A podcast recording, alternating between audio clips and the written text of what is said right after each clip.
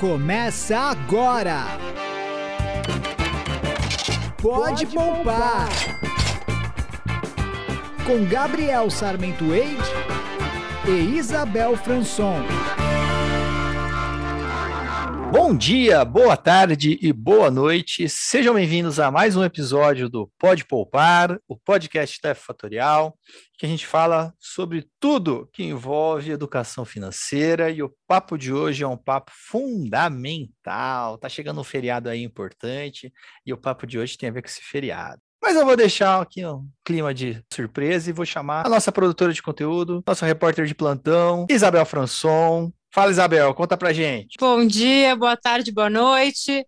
Pode Poupar chegando com a terceira temporada e a gente queria muito abrir com esse episódio sobre uma coisa que a gente sempre fala e putz, reflexão para pais, para filhos, seja qual for a idade desses filhos também, mas é um assunto que a gente quer trazer educação financeira para crianças, para adolescentes, como você começar a discutir esse assunto em casa, como você desenvolver isso com eles, e criar uma autonomia, gente, porque filho não é para ficar debaixo da asa. Tô falando aqui com muita propriedade de causa, não, nenhuma, porque eu não tenho filho, mas eu sou filha, eu sou filha. E me criaram para isso, para eu ter a minha independência financeira. É mais difícil, mas pelo menos a minha independência de pensamento. Aí a gente começa assim e depois a gente vai construir a nossa vida.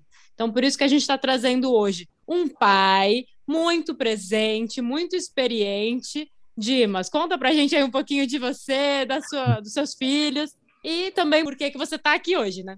Obrigado, pessoal. Boa noite, bom dia, boa tarde. Não sei exatamente qual horário, mas... A gente fala assim porque a pessoa ouve a hora que ela quer. A gente fala tudo junto, né? Tá certo.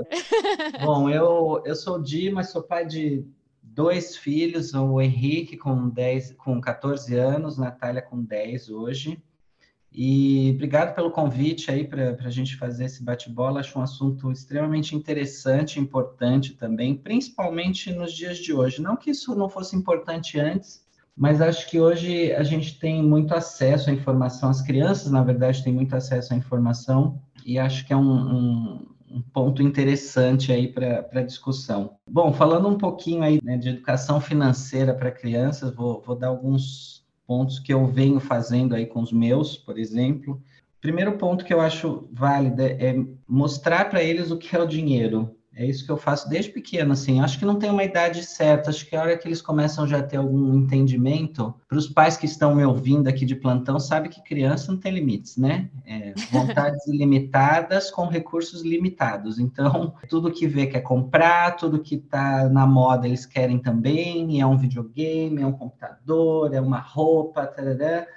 E se a gente não se atenta, não, não põe um pouquinho de controle, a gente está perdido. Então, um, um, dos pontos que eu, que eu sempre venho, que eu sempre falo com, com os meus filhos é do dinheiro, assim, o valor do dinheiro. Então, né, o trabalho, quanto que custa a gente trabalhar para conseguir ter o nosso dinheiro, o tempo também se num determinado momento, num determinado mês, não tem como comprar, não tem como fazer, a gente não vai fazer. E ponto. Isso não tem que ser um motivo de frustração. A gente espera um pouco mais e talvez faça num segundo momento. E algumas coisas que a gente coloca para eles no sentido de que para dar valor realmente ao dinheiro porque a gente sabe o quão difícil, né? Todos nós trabalhamos aqui, a gente sabe o quão difícil que é a gente conseguir juntar ou fazer algum plano e que não dá para sair gastando assim com, com besteira todo o tempo. Eu confesso que esse é um pensamento meu mais recente, assim, né? Eu tinha um, um, pensamento diferente do que eu tenho hoje, mas a gente vai aprimorando ainda bem, né? A gente vai evoluindo nessa vida. E uma coisa que eu também fiz com, com os dois recentemente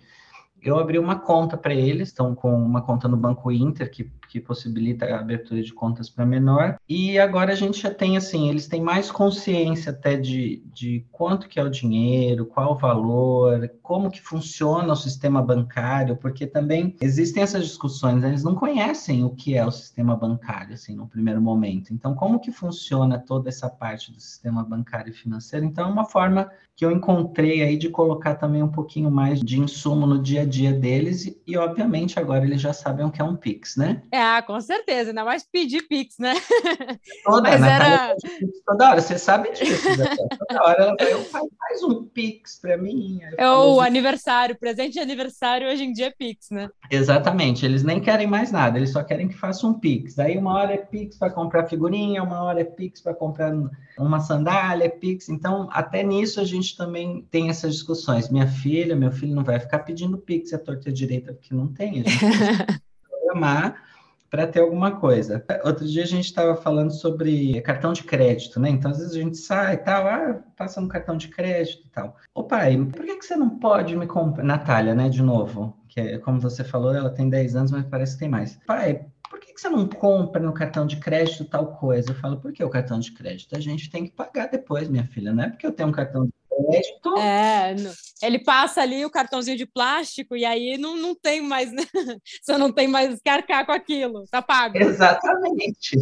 Então, na cabeça dela, ela achava que assim, o cartão de crédito era uma vida ilimitada, que você pode ir passando e tudo bem, vai para a conta do Abreu e ninguém paga nunca mais.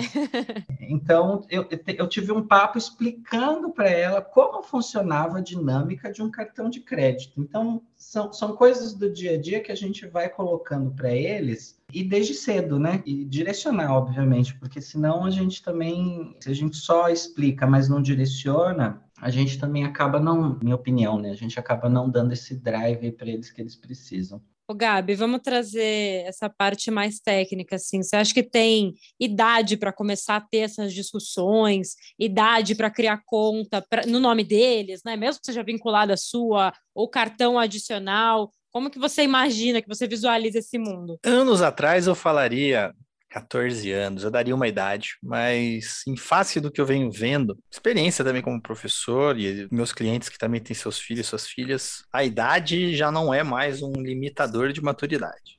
Uhum. Você tem às vezes crianças de 16 anos e adultos de 11. É, verdade. então. E como o Dimas falou, né, a questão do acesso à informação, porque eles estão nas redes sociais, eles recebem anúncio de produto, então você precisa Uhum. discutir, né? É, eu acho que assim, não, não é nem acho, vou te falar pela experiência que eu fiz na Unicamp, que a gente teve na Unicamp, na verdade. Muitos anos, hein? Isso já tem mais de 10 anos. E a gente já estava com esta preocupação naquela época. E não tinha redes sociais como tem hoje. Não tinha TikTok, não tinha Instagram, que o- é um mercado que ataca muito mais as crianças do que os Hum. adultos. Sim. O público é majoritariamente nas redes sociais é Juvenil. infantil. É. Uhum. Infantil e juvenil, não é adulto. Adulto tá trabalhando, a gente vê quando dá na hora vaga. E não se seduz tanto pelos anúncios. Claro, sempre tem um pouquinho, mas a gente vai ter que pagar, né? Então a gente pensa várias vezes. É, é, pois é. Exato. Pensa duas vezes, né? Exatamente. O, o, o jovem não, o jovem fica uma exposição ali de 10 horas no dia. E eu ainda vejo desenho, eu ainda vejo canais infantis que tem os desenhos. Eu adoro um bom e velho desenho para relaxar. E eu percebi uma evolução nos canais de desenhos, canais infantis em geral, em relação a 20 anos atrás, a 10 anos atrás. Antes você via 10 episódios, uma propaganda. Agora, um episódio é uma propaganda, episódio é uma propaganda, episódio é uma propaganda quando não tem propaganda no episódio. Isso já era um movimento que a gente vinha sendo discutido há 10 anos atrás pela ONU e por outras organizações, pela Unicef principalmente, o apelo comercial que está sobre as crianças. Sobre os Uhum. jovens e principalmente as crianças que são mais suscetíveis. Ha- Havia, inclusive, uma tentativa de limitar, mas foi derrubada em Congresso. Hoje não tem limites. As propagandas para as crianças não têm limites. Elas são excessivas, elas são, de certa forma, agressivas e apelativas. Quanto antes a sua filha, o seu filho, já começar a estar sobre essa exposição, antes vai ser necessário discutir alguma das coisas que você abordou. Com muita propriedade aí, tá bem certo. É, o que é dinheiro? As pessoas, inclusive adultos, às vezes não param para fazer essa reflexão. O que, que é dinheiro? De onde vem dinheiro? Dinheiro não cai do céu. Dinheiro vem do trabalho, mas o que, que o dinheiro representa? Representa o tempo que você gastou trabalhando para conseguir aquilo, pois tempo é dinheiro, então ele é uma- um recurso escasso, difícil de se conseguir, portanto a gente tem que dar valor para ele. A gente não pode querer gastar ele assim sem um mínimo de responsabilidade. E entender também a diferença entre querer e poder, desde cedo. Porque se ele for entender isso daí depois de adulto, ele vai se frustrar muito. Uhum. Eu vejo muitos adultos que têm sérias dificuldades de consumo e de planejamento financeiro por essa, essa infantilidade, vamos dizer assim, essa maturidade. chegar à vida adulta achando que ia ser fácil, porque a televisão vende a ideia de que vai ser fácil. As séries, né? O Friends. É. é, Aquela é, eu pensei exatamente. Em Nova York, entendeu? Trabalhando duas horas por dia num puto apartamento lá no, no Central Park. Gente, é. tá louco.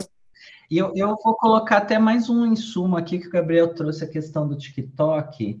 E o meu filho, às vezes, vinha, agora menos, mas algum tempo atrás, vinha, pai, você viu que o TikToker, sei lá qual, algum nome aí conhecido, ele tem uma casa em Orlando, ele anda de Ferrari. Então, isso também cria uma expectativa nas crianças de que eu estou gravando um vídeo no TikTok e a vida vai ser fácil, tudo bem, e segue.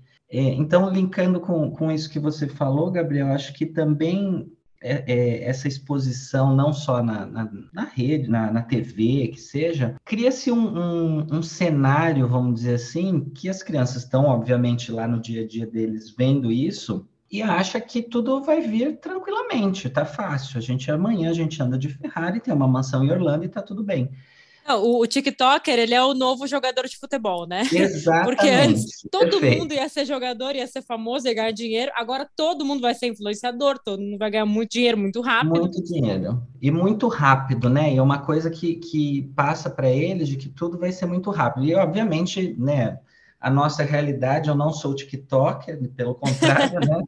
Estamos, a gente ainda trabalha bastante, e, e às vezes isso até criava uma certa frustração nele, do tipo, poxa, o cara tá gravando vídeo. Será por que, que, que não sou eu, né? É, por que, que não sou eu? Será que eu vou ter que ficar que nem meu pai, trabalhando no computador o dia inteiro, para depois chegar para mim e ainda dizer que não tem dinheiro para comprar o meu computador hoje? Alguma coisa do gênero. Então, eu tive que ter, eu tive que, que fazer um, uma conversa com os dois, até nesse sentido, para trazer um pouco de, de realidade também e falar, olha, não é só isso, né? Tudo bem, pode até ser que um dia você vire um TikToker famoso e você vai tirar frutos disso, e tudo bem se isso acontecer, eu não sou contra. Mas a probabilidade disso acontecer talvez seja menor. Então a gente precisa trazer um, vocês um pouquinho para a realidade aqui e, e, colocar alguns conceitos aí de trabalho, de como que a coisa funciona, que não vai ser do dia para a noite que as coisas vão acontecer, vão mudar. Então, porque nessa geração também, é, hoje em dia eu vejo minha filha é, rapidamente falando, ah, pai, tem um amiguinho da escola que ele está com ansiedade. E virou um problema, a ansiedade. Então, eles se frustram, né? Gera uma ansiedade, gera uma frustração, ainda mais se eles querem alguma coisa e não conseguem. Então, a rede social acho que também traz essa, essa questão do, do que ser rico, ter as coisas é fácil, muito simples, né? Uhum. Coisa que não foi o que a minha geração, por exemplo, aprendeu, pelo contrário, foi o oposto disso, né? Então, acho que essa consciência era mais forte também em algum momento. Eu ia até te perguntar se foi uma coisa que, sim, deu um estalo em você da noite pro dia, tipo, eu sou pai, eu tô formando essas criaturinhas aqui, eu preciso fazer alguma coisa, ou vem, vem de família, você teve contato, seus pais te deram algum tipo de orientação, era uma discussão comum na sua casa? É diferente, eu diria. Eu, com 12 anos, eu já ia para o banco pagar conta, que na minha época eu tinha que ir para a fila pagar conta, né? Então, o que, que meus pais faziam? Minha mãe, principalmente, meu pai trabalhava é, em São Paulo e a gente morava na Baixada Santista, mas minha mãe, ela, no dia de pagar conta, o que, que ela fazia? Ela me dava todas as contas que tinha para pagar, o dinheiro, e falava: então, isso daqui é o dinheiro que a gente tem para pagar a conta, faça as contas e volte com o troco certo. Mais ou menos isso. E aí lá ia eu para a fila do banco fazer lá, né, o todo, todo o fluxo de pagamento. E meu pai sempre foi também, meu pai e minha mãe sempre foram de que tem que investir, tem que comprar, tem que ter imóvel, tem que ter casa. Meu pai me perturba a cabeça com isso todos os dias, até hoje, tá? Eu já estou com 41 anos. Porque você mora de aluguel? Hoje eu moro de aluguel por conta de, de uma mudança aí que eu tive na, na empresa, por questão de pessoal também, ainda moro de aluguel. Mas ele fica na minha cabeça lá. Então ele sempre teve essa linha de que a gente precisa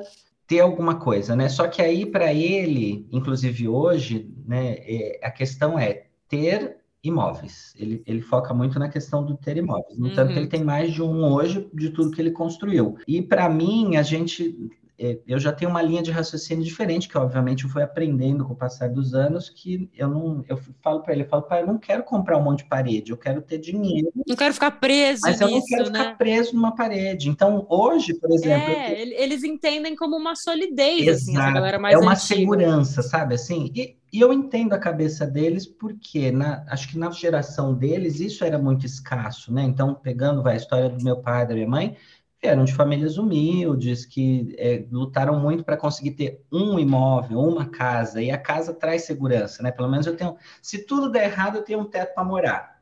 E se eu moro de aluguel, eu posso ser despejado se tudo der errado. Só que, obviamente, você se programa para ter, para pagar o aluguel, para ter essa, essa linha de raciocínio. Então, ele ainda, ele ainda briga comigo às vezes, tá? Pensa que a gente, ele, não- o pai não fala nada? Mentira, ele fala ainda. Não param nunca.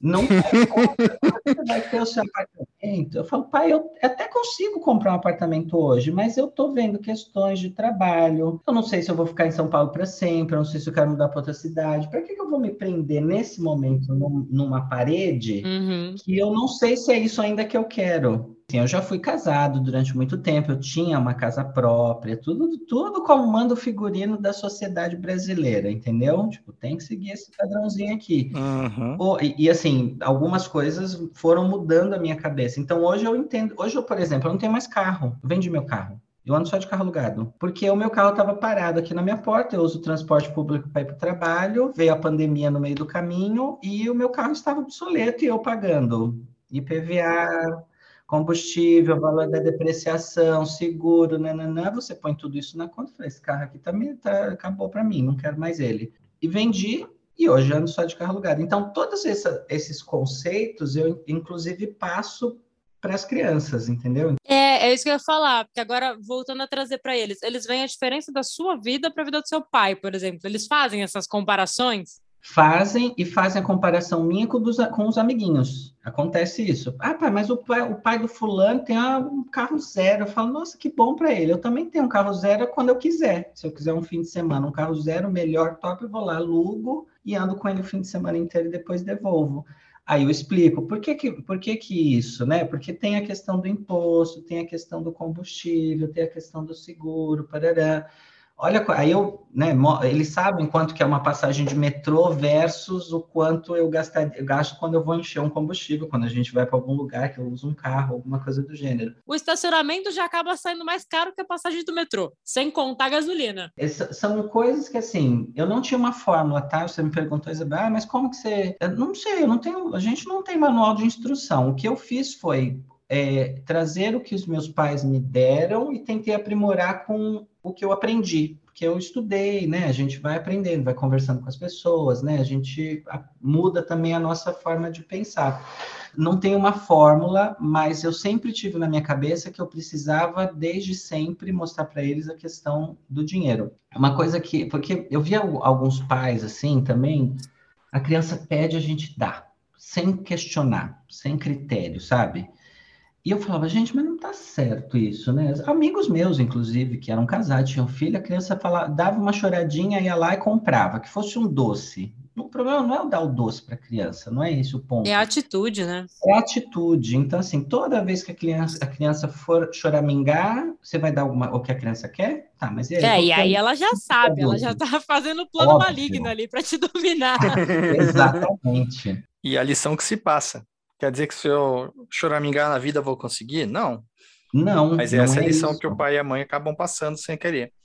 Mas Exato. isso mistura-se com a, psico- a psique do pai e da mãe, da culpa de não ter tempo para ficar com o filho, porque tem que trabalhar, ou a repressão de que quando não era criança não podia e agora que pode pagar para o filho, quer, não quer que o filho passe o que Uhum. passou. Quando entra nessa questão da psique é muito complicada e a financeira fica É, de lado. Fica de lado. E, e isso acaba sendo uma espécie de recompensa, né? O financeiro vira uma recompensa para todo esse cenário de, de manipulação, vamos dizer assim.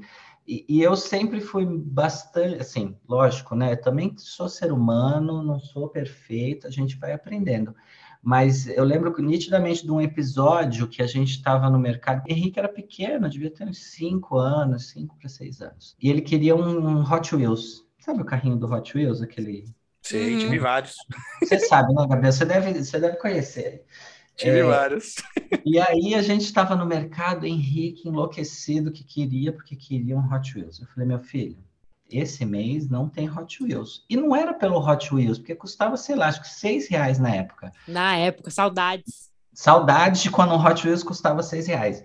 É. Aí eu falava, filho, não, não esse, né, esse, hoje sei lá quanto é, mas com certeza é mais que o dobro. Cinquentinho. Caraca, tudo tá isso. Tá louco. Depender do Hot Wheels, é? E, e, e, aí eu falei para ele, filho, esse mês não dá, não, não vou te dar, né, né, né. Ele fez um escândalo no mercado daquele de se jogar no chão e eu sempre tive pavor desses escândalos. Aí eu calmamente peguei a criancinha, sentei ele no chão junto com ele, primeiro deu um sustinho, né? Que eu fui andando pelo corredor, deixei ele lá não, chorando, mas sentei e expliquei para ele. Eu não briguei, eu não dei tapa, nem nada disso, mas eu expliquei para ele que aquele mês era uma situação que a gente não ia comprar o carrinho, porque eu já tinha comprado um carrinho há um determinado tempo atrás e ele tinha que aceitar isso. Então, assim, não, não é, não que eu seja, né, não sou melhor que ninguém também, como falei, não tem a fórmula, mas é você trazer essa realidade que eu acho que alguns pais se perdem no meio do caminho e acabam dando porque é mais fácil, é mais fácil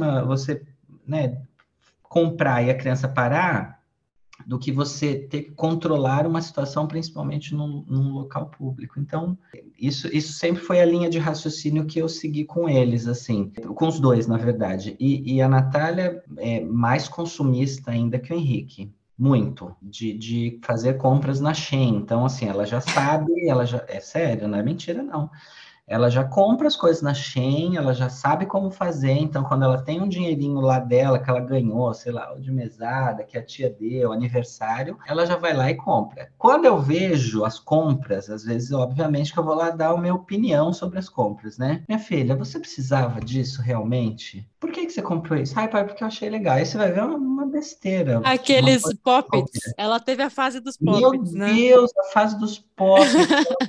os pops enlouquecidamente todo dia.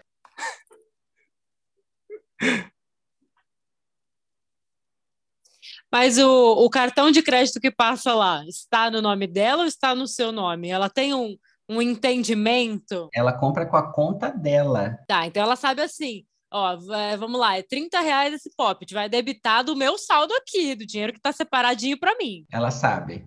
No, no, último aniversário, a gente, ela ganhou que ela pediu Pix de aniversário, né? Para todo mundo, para a família inteira. Uhum. E aí as tias deram, meu pai deu, não sei o quê. Cada um deu 20, 30, sei lá. Ela juntou acho que uns 200 reais. Juro por Deus, durou três dias. Porque ela foi lá na Shein, ela comprou bolsa, ela comprou, ela comprou não sei o que, ela comprou blusa, ela comprou roupa, ela comprou. Aí ela veio para mim, nossa pai, já acabou meus 200 reais, não comprei quase nada. Aí sentei, ó, aí nesses momentos é que eu entro na parte da psicologia com a criança, né? Sentei com ela, falei, então, olha só, minha filha, você ganhou tudo e gastou em três dias. Você não poderia ter feito de uma forma diferente? Você pesquisou o preço desses produtos para ver se o da Shein era lá o mais barato ou não? Você precisava comprar essa bendita desse slime que você comprou aí? Do, tudo de uma vez só, né? Tudo de uma vez só. Por que, que você não deixou guardado para quando aparecesse alguma coisa mais legal que você quisesse, você pensasse em comprar depois? Então, assim, é, é no dia a dia a gente vai, acaba né, colocando algumas coisas para eles para ver como é que eles reagem também. E óbvio que ela ficou frustrada, porque ela falou: Meu Deus, pai, eu tô com 28 centavos na minha conta. Oh, eu meu falei, Deus. Ah, então. Ai, me faz mais um Pix aí para eu comprar alguma coisa. Eu falei, negativo, eu não vou fazer mais nada. Você não gastou todo o seu dinheiro? Por que, que você não planejou para gastar 20 reais por, por, por mês para você ir, ir, sei lá, colocando isso de uma outra forma? Você gastou tudo de uma vez, acabou o dinheiro. Aí eu falei, sabe o que, que acontece? É isso. O dia que você trabalhar e tiver o seu salário, e ganhar lá na sua conta, que você ficar o dia inteiro trabalhando, quero ver se você vai pensar dessa forma. Se você continuar pensando dessa forma, o seu salário vai todo para o ralo de uma vez só. Então, você precisa criar consciência. Então, assim, aos poucos a gente vai colocando os conceitos na cabecinha deles. A gente vai. O Henrique já é mais comedido, assim, ele, ele já percebi que ele não gosta muito de gastar dinheiro, não. Eu estou dando graças a Deus. eu acho que é porque ele tá mais velho, aí ele para e pensa assim: falta menos tempo para eu começar a trabalhar, então é, é melhor eu ficar então, ligado. Daqui a pouquinho já é minha ligado. vez. Que isso vai acabar já já. E a Natália não, a Natália é bem consumista, assim, ela, ela, tudo que ela vê, ela quer comprar. Então ela me manda, ela no bendito TikTok ou Instagram que seja, tô aqui de vez em quando chegam uns vídeos. Ai, olha que coisa incrível que tem não sei aonde. O que, que você acha da gente comprar? Eu falo, não, não vou comprar. Nossa, pai, você é muito ruim. Eu falo, um dia você vai me agradecer. Então, assim, vamos pensar, precisa disso? É algo realmente necessário? Hoje mesmo ela veio. Pai, eu preciso de uma lapiseira. Você pode me mandar uns 30 reais de Pix? Eu falei, como é que é? Hoje isso, tá? Episódio recente, super recente. Eu falei, mas uma lapiseira, 30 reais, filha? Mas que lapiseira é essa que você precisa de 30 reais? Não, não, a lapiseira é até menos, mas de repente sobra um troquinho, eu posso comprar outra coisa. Caramba! E, não, e se você não pergunta, ela também não fala. Ou então, se eu mando os 30, ficou por isso mesmo, é, entendeu? Se colar, colou, né? Se colar, colou. Eu falei, então, mas me explica, qual é a lapiseira que você quer? Qual modelo? É 07, é 05? E pergunta, por que, que você está precisando de uma lapiseira? A sua quebrou? Não, pai, é que a minha ela tá um pouco esquisita, assim, ela tá meio assusta, com, com tá entupida. Falei, não, mas então peraí, a lapiseira tá boa, é só questão de desentupir a lapiseira? Pra que, que você quer uma nova? Aí ela assim, é, né, vou ter que pedir pra minha avó desentupir aqui. Falei, vai, então não vou dinheiro não.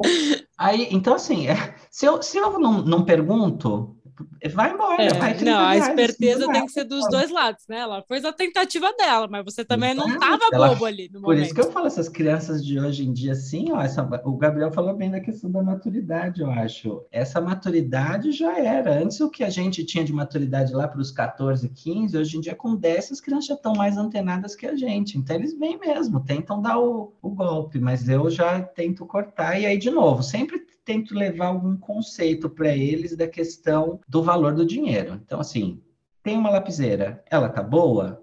Ah, a lapiseira quebrou, beleza. Aí entrei aqui na hora no, na, no Amazon e falei, então, eu tenho aqui um pacotinho com duas lapiseiras mais o grafite, R$ 9,90. Para que você precisa de 30? Não, pai, mas não é dessa que eu gosto. falei, tá bom, qual é que você gosta? Aí entrei lá no Amazon, mostrei para ela, ó, custa 12 reais a que você gosta por que, que você quer os 30? Você precisa mesmo da lapiseira? Enfim, perguntei, perguntei, perguntei. Ela viu que eu não ia conseguir nada, desistiu, falou que ia limpar a lapiseira. Mas imagina se eu vou dando assim, ó, chegou, entrega, chegou, entrega. Então, acho que essa é uma forma que eu, que eu encontro de colocar essa consciência de, de gasto para eles, assim, de necessidade, né? Será que precisa mesmo? Será que não precisa? De novo, sou ser humano, né? Já falei isso, né, alguma vez na vida. Então, tem hora que também a gente acaba se excedendo em algum momento, mas sempre que possível a gente coloca ali a, a realidade para eles, sabe? É, você é, você trouxe uma coisa que a gente já observava lá na época da Unicamp, e eu ainda observo hoje em dia. O maior problema na educação financeira para jovens, crianças, filhos, filhas, é omissão do pai e mãe. É falta de comunicação. Já é nos adultos, entre casais. Quando a gente falou de, de, de finanças para os casais, o principal problema era falta de comunicação. E a gente está falando de dois adultos que têm que dois compartilhar a responsabilidade e a maturidade. Uhum. Né? Mas quando o assunto é bolso, viram duas crianças. Viram, viram, porque o dinheiro ainda é um tabu no Brasil. Falar de dinheiro, seja você rico ou seja você pobre, aparentemente é um tabu, é algo proibido de se falar, é algo que incomoda, que envergonha. Mas, gente, é 90% do seu dia é dinheiro. 90%. É, não, não adianta fugir dele. Não importa se você é rico ou se você é pobre, as decisões e as dificuldades vão ser as mesmas. Uma coisa que eu vejo uma falha boba que às vezes as pessoas não percebem. O mecanismo da mesada. O mecanismo da mesada ele é muito bom se ele for utilizado de maneira construtiva. Você dá uma mesada limitada, não dá verba mais quando falta no final do mês para criança, mas não espere que só dar a mesada ela automaticamente vai aprender que ela não vai. Se você só der a mesada e deixar ela gastar como ela bem entende, sem toda vez fazer essa reflexão que você está fazendo, essa comunicação, ela vai simplesmente aprender a seguinte lição, que é a lição que a maioria dos adultos nesse país aprende. O problema é o quanto eu ganho, não o quanto eu gasto. Essa é a lição que as redes sociais passam muito. Ah, o problema não é o quanto você gasta, as coisas são caras porque são boas. Tem que gastar mesmo. O problema é que você ganha pouco. Não, cara, se você gastar 10 mil e ganhar 10 mil, ganhar 100 mil e gastar 100 mil, você está continuando cometendo o mesmo erro. Mas toda a sistemática que se constrói de consumismo ao redor das crianças, dos jovens, é essa. O problema não é o quanto você gasta ou como você gasta, mas que você ganha pouco. Então vai virar um TikToker, youtuber ou jogador de futebol para ganhar muito, para poder gastar muito e esbanjar nas redes sociais que você tem uma Ferrari e uma mansão. Uhum. Mas aí o pai e a mãe tem que entrar e dizer: para que, que serve uma Ferrari e uma mansão? Para nada. Para que, que serve uma lapiseira mais cara em relação a uma lapiseira que faz exatamente o mesmo e é um pouco mais barata só porque não tem aquela marca? Para nada. Então, é você que quer isso ou estão pondo na sua cabeça que você quer isso? É isso que você quer ser? Um adulto que coloca as coisas na sua cabeça ou um adulto que escolhe as coisas por si próprio? Com essa comunicação e essa conversa para explicar e dar autonomia, isso em educação a gente fala muito, emancipar o jovem, é ele compreender isso. Quem toma as decisões por ele? A TV, os amiguinhos, sociedade, o TikToker ou ele mesmo?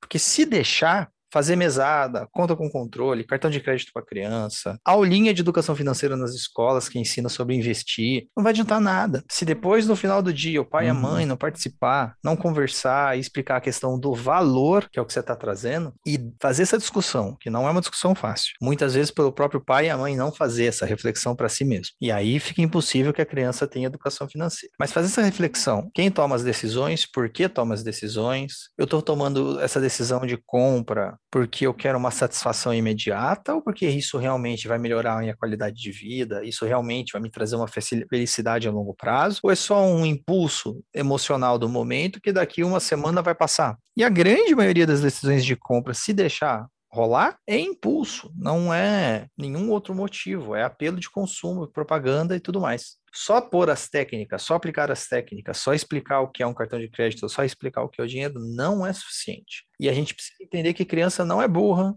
que criança não é retardada, que criança é extremamente inteligente, muito mais inteligente do que os adultos, porque ela ainda está com a cabecinha fresca. Então, se você sentar e conversar com ela com respeito e o mesmo nível, e não tratar como uma criança, mas tratar como um pequeno adulto e conversar, olha, é porque é assim, assim, assim, o mundo funciona assim, assim, trabalhar é assim, assim, a chance de você conseguir tirar a sorte grande e ficar milionário é pequena, e mesmo que você tire tudo que a gente está falando aqui não muda. Dinheiro não dá em árvore, um dia você vai ficar mais velho, vai precisar parar, vai querer cansar, vai ficar cansado, vai querer descansar. Então você tem que já dar essa reflexão e perguntar o que você quer, o que você quer, o que você quer. Não o que você deseja, não o que disseram para você que você quer, o que você quer. Dá essa autonomia para a criança desde cedo. Porque se você esperar que escola ou televisão ou as mídias vão fazer isso por você, como infelizmente muitos pais fazem, pode esquecer, não vai dar certo. Nunca deu, 100 anos aí que nunca deu, não é agora que vai dar. Experiência profissional de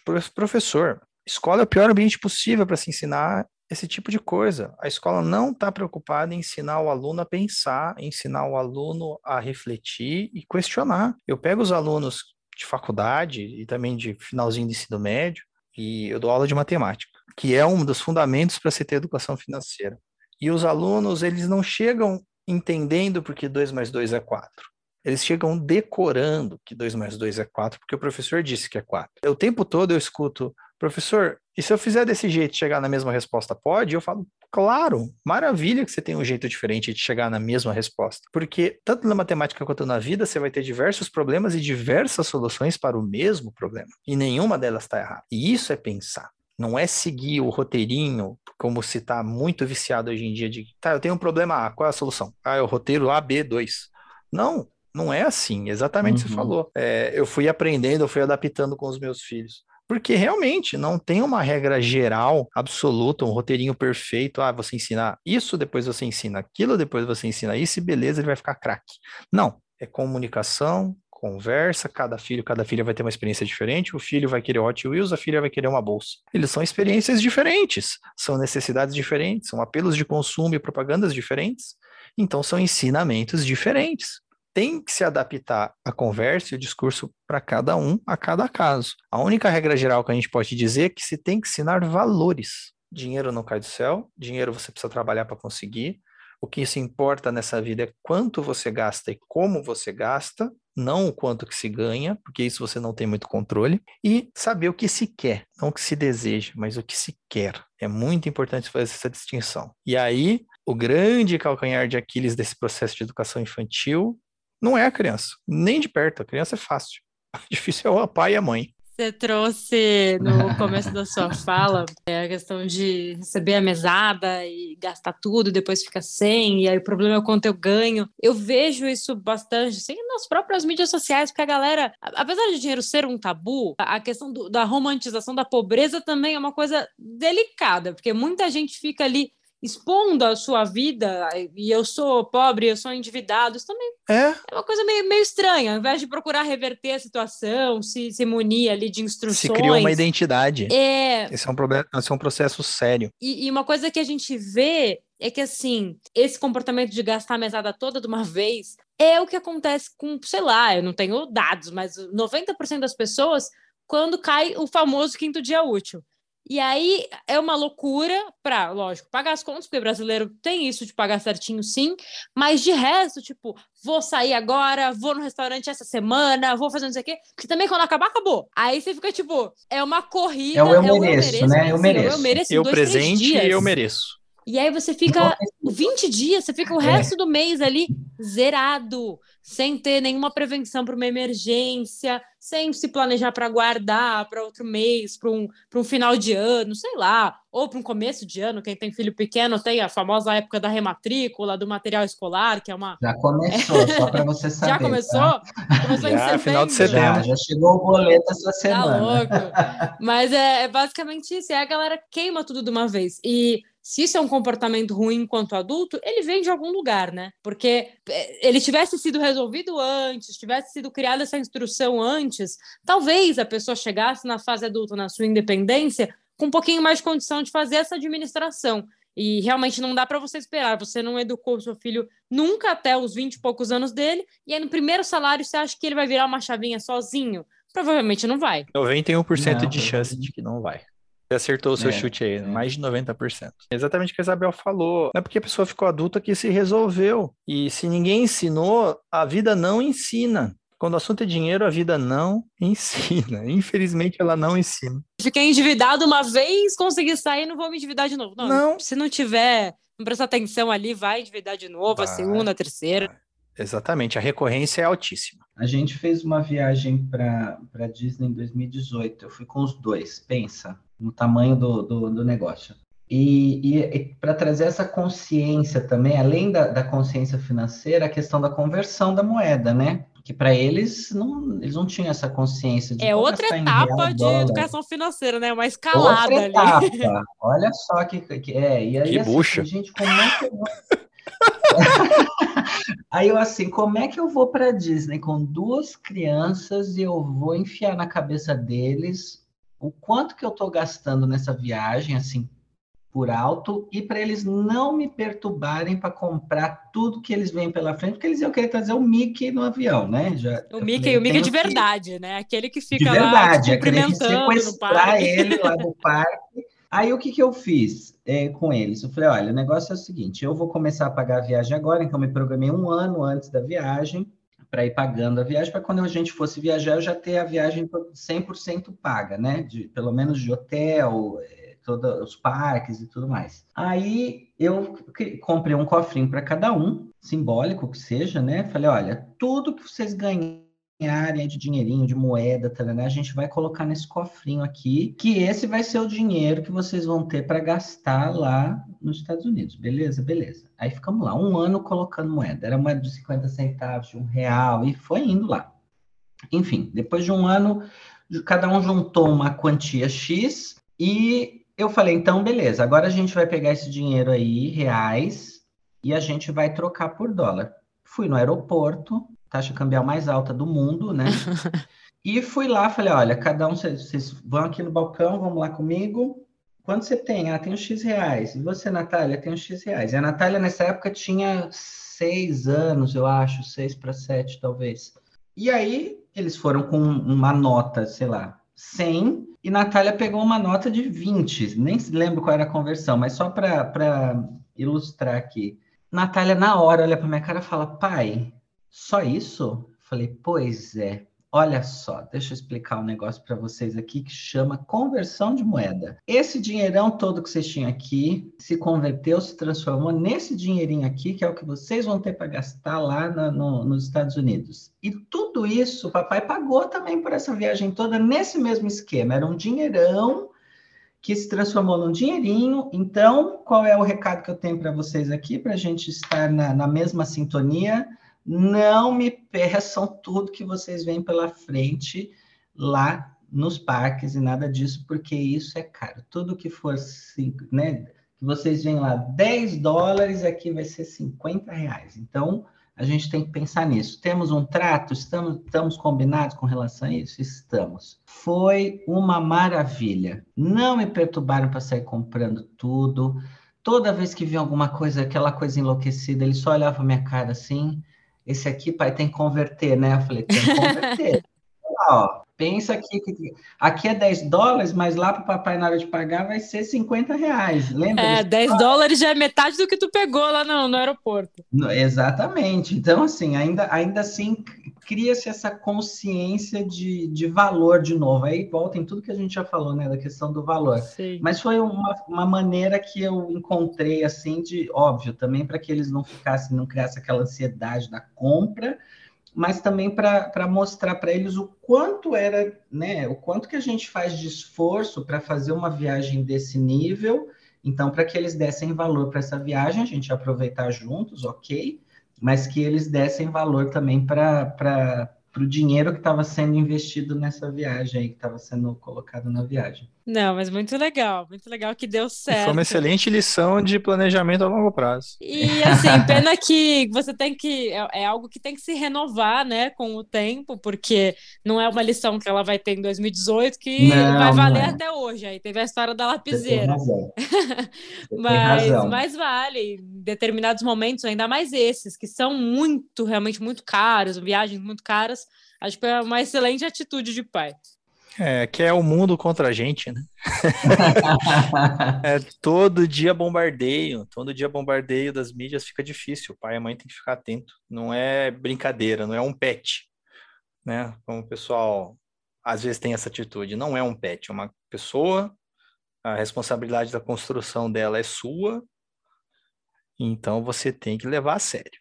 E você está mostrando que tem que levar a sério e, e, o resultado é positivo quando se leva a sério. É um investimento de longo prazo aí que retorna rapidinho. É uma maravilha. Mas tem que ser feito direito.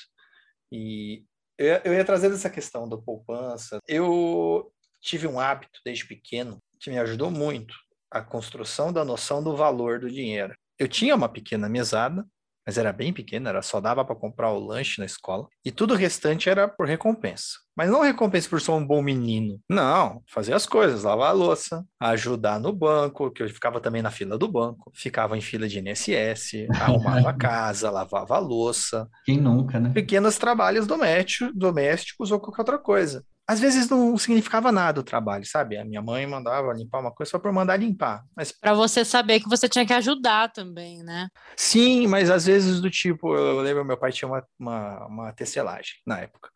E aí ele pediu ajuda para escolher montar umas cores de umas roupas, mas eu era uma criança, então eu desenhei na mão.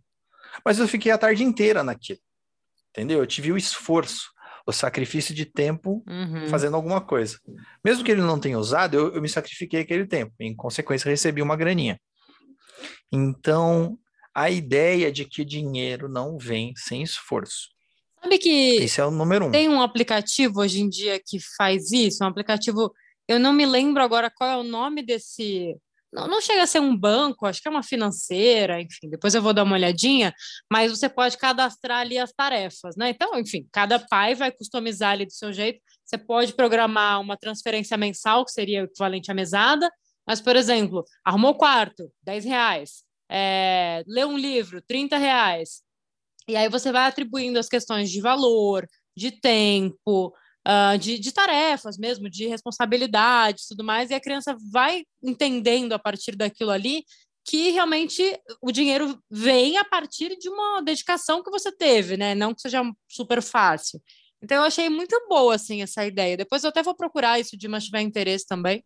Ah, eu tenho sim, não conheço esse aplicativo, não. Eu já ouvi falar desse aplicativo, se eu me lembro bem, é o Grana, o, o Mobilis, eu lembro que tinha um deles que pelo- tinha isso, que fazia uma gamificação. Gamificação, exatamente. Esse é um processo muito legal, porque é a realidade deles, né? É uma coisa que eles têm contato aí o tempo todo.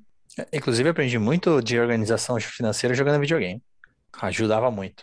Ah, aqueles Joguinhos de joguinhos gestão. lá que você tem um restaurante, aí você tem que. É... Isso.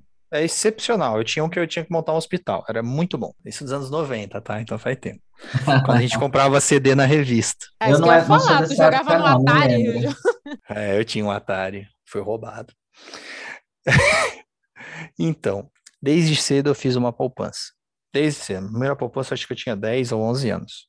Tenho ela até hoje. E o sacrifício de trabalhar e ganhar o dinheirinho, e aí depois de conversar com o pai e com a mãe, falar, olha, uma parte você tem que guardar. Ponha isso na cabeça. Uma parte você tem que guardar. Ah, eu ganhei 100 reais essa semana fazendo as coisas. Não, você ganhou 90. 10 reais vai para poupança. Mas eu quero. Não, crie esse hábito desde cedo. Porque esse, esse é o hábito mais difícil de se criar depois de adulto. A ideia de que você trabalhou, ganhou um dinheiro, você merece usar esse dinheiro, mas não todo. Acho que das pouquíssimas regras que eu coloco hoje, eu não sou fã de regras e absolutismos na, em nada, mas na parte de finanças pessoais, isso é uma coisa que acho que o brasileiro precisa criar à força. É, você ganha 100, guarde 10. Pelo menos. E se aprende a viver com 90, se possível mesmo. Porque se já não reservar, já no comecinho do mês, colocar numa poupança, esse hábito não vai se construir. E faz tanta diferença. Praticamente todos os casos de endividamento que eu pego começam nessa falta de ter guardado 10 reais. A Isabel mesmo contou uma época aí que a gente estava conversando e aconteceu um monte de imprevisto ao mesmo tempo. Foi inacreditável. Nunca acontece. Quando acontece, acontece em oito ao mesmo tempo. Mas ela tinha o pé de meia. Foi, foi na O mudança. estresse foi zero. Foi na época da mudança, aí a gente teve coisa do carro para pagar. Enfim, foi uma loucura, mas realmente tinha o pé de meia, tava um aninho aí me, né, me preparando para isso. E, na verdade, essa mudança que a gente teve em abril nem foi uma mudança planejada. O dinheiro que eu vinha É. guardando era assim: alguma hora eu vou precisar. Só que o meu foco era, sei lá, daqui a cinco anos. E aí veio em questão de meses. Mas eu estava organizada para isso. Fez uma diferença, não fez? Nossa senhora. Não, total, é o alívio, assim, a dor de cabeça de, por exemplo, não precisar mexer nas minhas aplicações, que eu sei que não é todo mundo que tem, que tem o hábito, que consegue guardar essa grana. É um passo difícil, mas ah, é a segurança das próprias aplicações. Não vou ter que resgatar nada antes da validade, ou seja, não vou perder dinheiro, não vou perder o tempo, porque o meu dinheiro está lá um ano, mas eu só ia sacar ano que vem. Se eu tirar agora, eu perco esse um ano que ele ficou preso.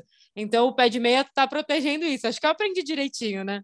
Opa, resumiu perfeitamente. E uma última coisa que meus pais trouxeram era dia de pagar a conta. Olha, a gente ganha tanto e as contas são essas. Vamos fazer a conta para ver se vai dar? Isso daí também era fundamental. Você acabou fazendo com a sua filha na questão da, da Disney, né? Sim, E sim. foi uma lição ótima. É, E eu acho que essa é uma lição que deveria se repetir sempre, todo mês. Pôr o filho e a filha na, na mesa na hora do orçamento.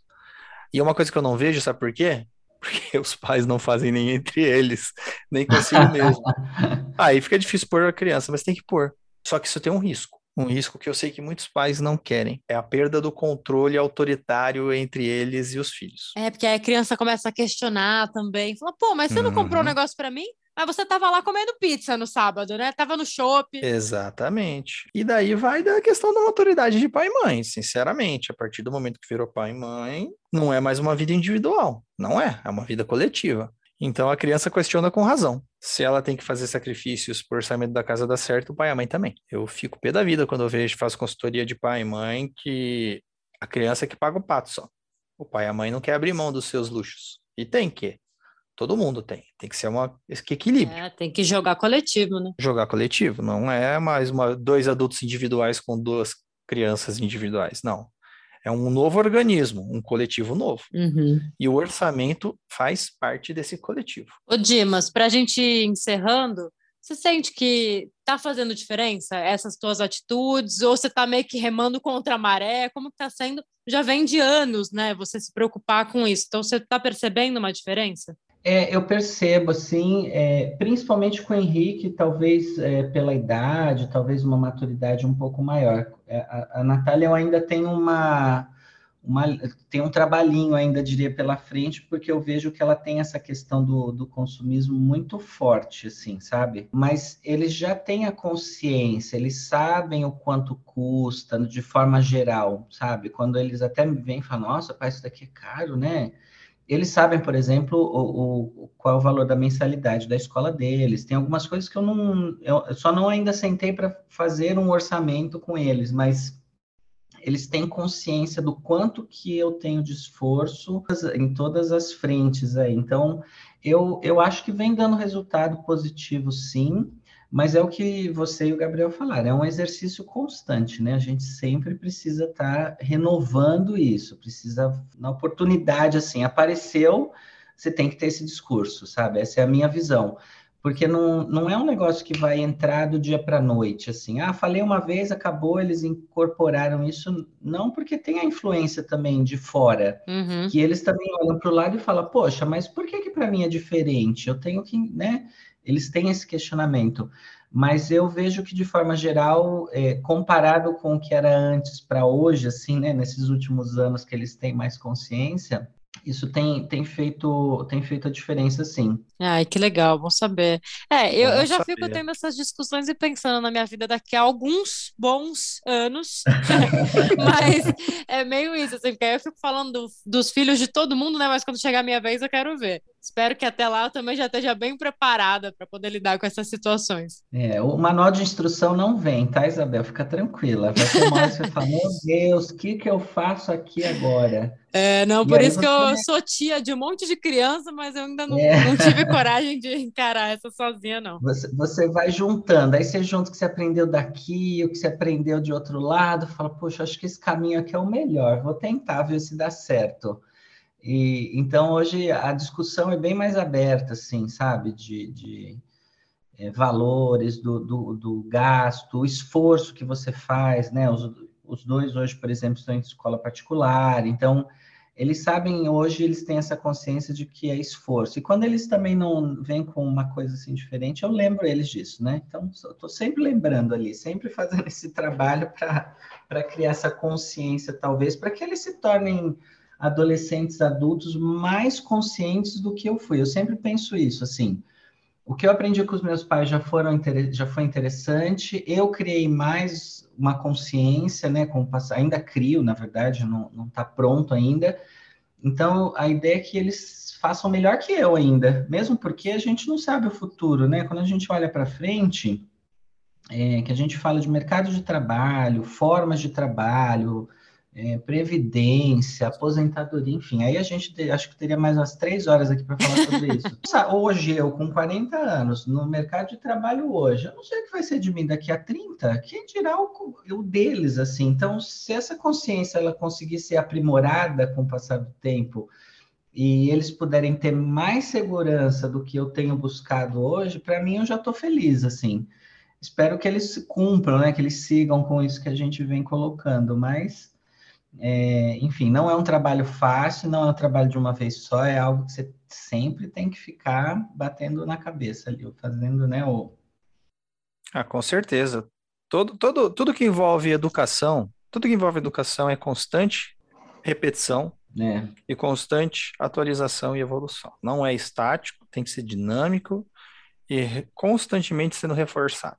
Concordo. Isso é natural, tanto na escola quanto na vida.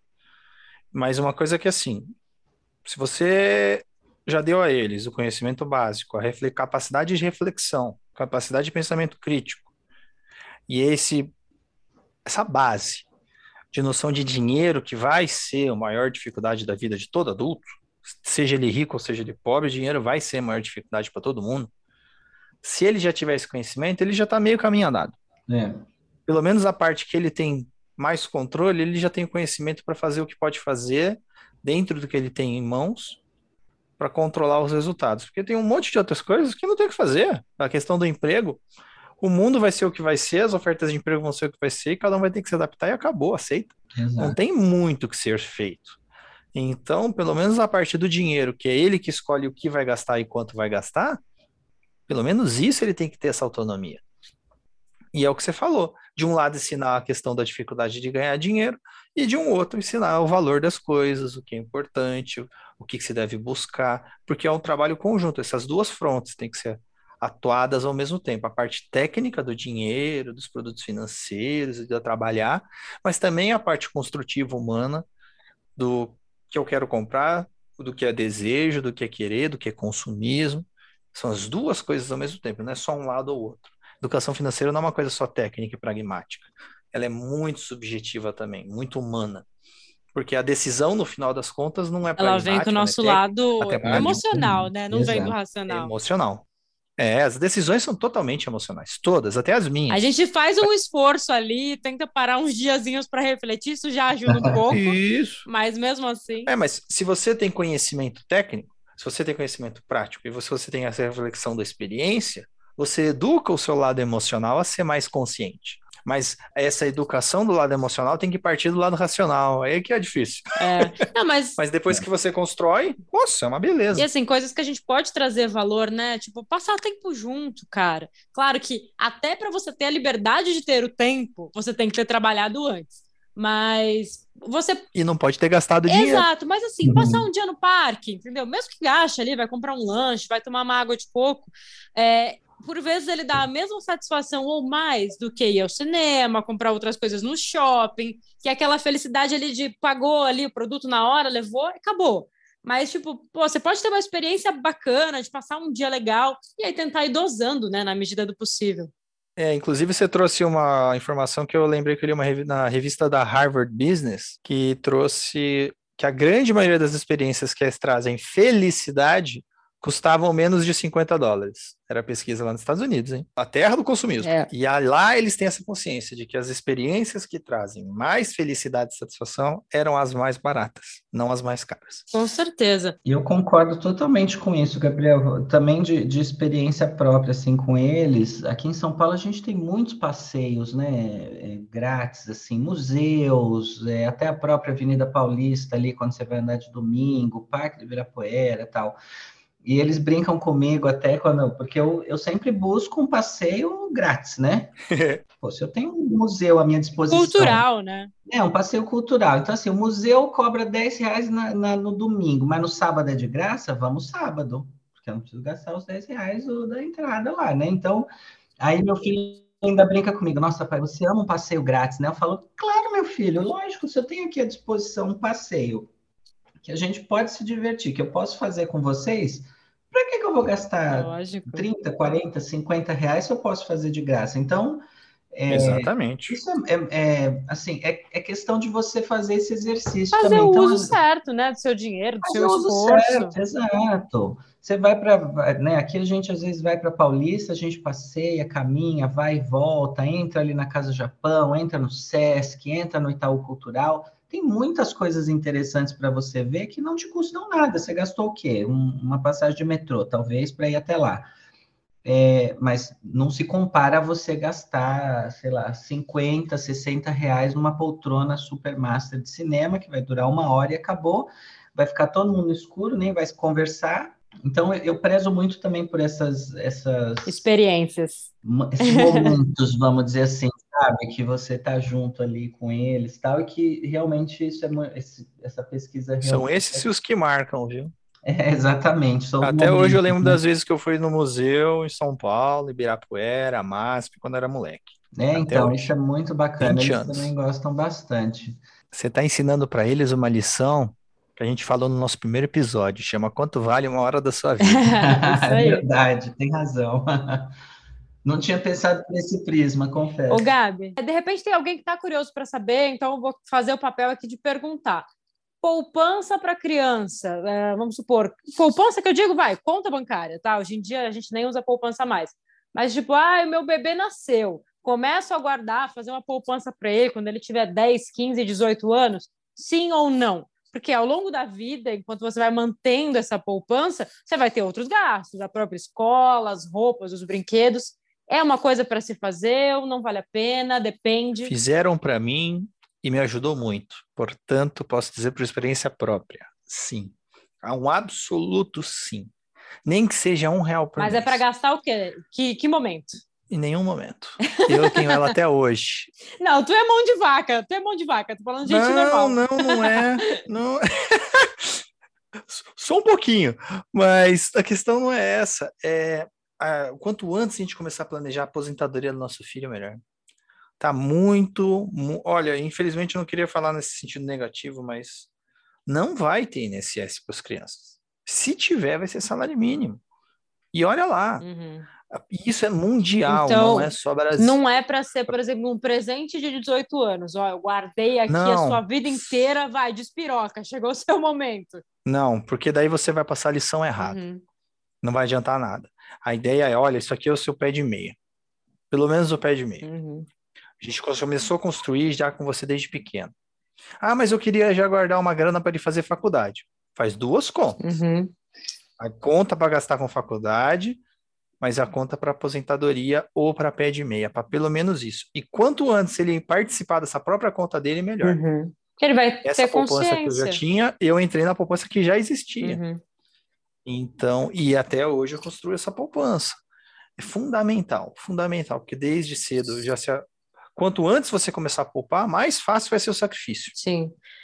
Porque uma coisa é você poupar 30 anos, outra coisa é você poupar 60. É muito mais fácil e dá para juntar muito mais dinheiro. E daí você vai dar para seu filho, sua filha, uma coisa que provavelmente você não teve, porque quase ninguém da gente teve, que é liberdade. E ninguém se preocupou com isso também. É, né? mas é liberdade. Dinheiro no banco é liberdade.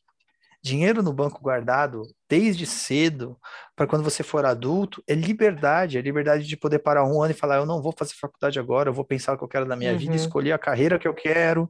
Você precisa ter dinheiro guardado para isso. Sim. Ou eu vou parar agora que eu me formei e antes de começar a trabalhar e essa loucura da vida de trabalhar a vida de adulto, vou pegar e viajar um ano, ou simplesmente eu guardei bastante dinheiro e esse dinheiro está rendendo juros e eu tenho uma mesadinha de 500 reais por mês.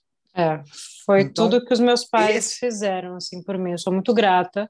Ah, principalmente essa enorme. parte da, da educação, né? Porque o meu foi um combo, assim. Foi a grana que era do intercâmbio, e aí lá eu viajei, e lá eu também estudei. Faz parte da minha formação profissional e, e pessoal também. Foi o momento de eu me descobrir, de eu fazer as coisas que eu queria fazer, antes de ter a obrigação de uma faculdade, de um diploma. Nossa, Então, isso assim foi incrível. Eu sei o quanto eles se dedicaram para isso, sou muito grata. E aquele negócio, ah, ó, ainda voltei com dinheiro. Eu, tenho, eu também sou meio mão de vaca. Eu voltei com dinheiro. e assim, quando eu comecei a estagiar e trabalhar, você não começa do zero, né? Realmente, ali você já tem um ponto de partida, você consegue dar uma respirada, isso ajuda até você pensar melhor, se organizar para tomar outras decisões. a vida é uma corrida de revezamento. Se você já correu uma parte da corrida do teu filho e dá o bastão para ele com parte da corrida preenchida, é uma beleza, ele pode ir andando, não precisa correr. Uhum. não precisa se estressar, não precisa se cansar. E aí ele consegue tomar as melhores decisões possíveis. Muita gente deixa de seguir uma carreira, um sonho, porque não podia. Se dá, se dá o luxo, né? falando. É porque ter liberdade é o maior luxo de todos. E liberdade começa pela independência financeira. Quem tem dinheiro guardado, uma quantidade razoável, ou que esteja gerando uma renda de juros, essa pessoa tem liberdade. E liberdade vale mais do que o próprio dinheiro que ela recebe. Liberdade de escolha, liberdade de tempo, isso aí é incomensurável o valor disso. Show de bola. Então faz diferença. Quanto antes puder poupar e deixar guardado e ensinar o porquê você está poupando, maravilha, você está criando um super adulto. Pô, muito legal. Acho que foi uma, uma conversa incrível para quem já tem filho, para quem não tem filho ainda, ou para quem Uhum. achava que já estava tarde demais para fazer isso pelos seus filhos. Não, dá para você começar. Nunca é tarde. Nunca é tarde, né? Dimas, brigadão, viu, por ter aceitado o convite, por ter compartilhado sua Imagina. experiência aqui com a gente. Obrigado vocês aí pelo convite. Fiquei muito, muito feliz aí de poder contribuir de alguma forma. Assim, a receita não existe, mas a gente vai compartilhando o que a gente faz. Isso aí. É isso aí. E parabéns aí pelo esforço, porque nesse mundo de hoje tem que ser herói. Verdade. Muito mais do que os dos cinemas. É verdade. Então, parabéns, muito obrigado pelo convite. Pessoal, espero que essa reflexão tenha ajudado vocês a refletir junto com a gente, que tudo no final se resume a comunicação, esforço e paciência também, né? Para educar. Tá bom? Grande abraço a todos, muito obrigado pela sua audiência. Tchau, tchau. Pessoal, só lembrando para vocês acessarem as mídias sociais, o site da F Fatorial, tá tudo lá, dessa temporada nova que está chegando, das últimas temporadas. A gente quer muito trazer conteúdos relevantes, que façam uma diferença para vocês. Então manda mensagem lá, o que, que vocês querem saber. A gente está começando de novo, hein? Vamos fazendo a listinha aí, o que, que vocês querem ouvir que a gente se organiza. Um beijão, tchau, tchau. Você ouviu? Pode, poupar. Com Gabriel Sarmento Eide e Isabel Franson.